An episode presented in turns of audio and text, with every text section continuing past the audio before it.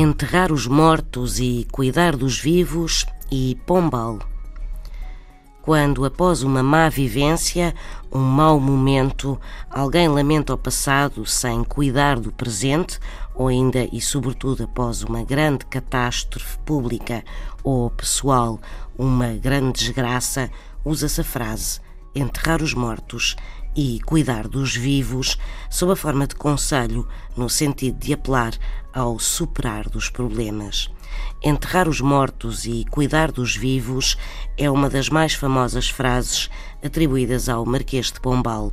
Terá sido com esta máxima que Pombal respondeu ao rei quando este lhe perguntou o que fazer perante uma Lisboa destruída primeiro pelo terremoto e a seguir pelo gigantesco incêndio que seguiu ao terremoto. Enterrar os mortos e cuidar dos vivos.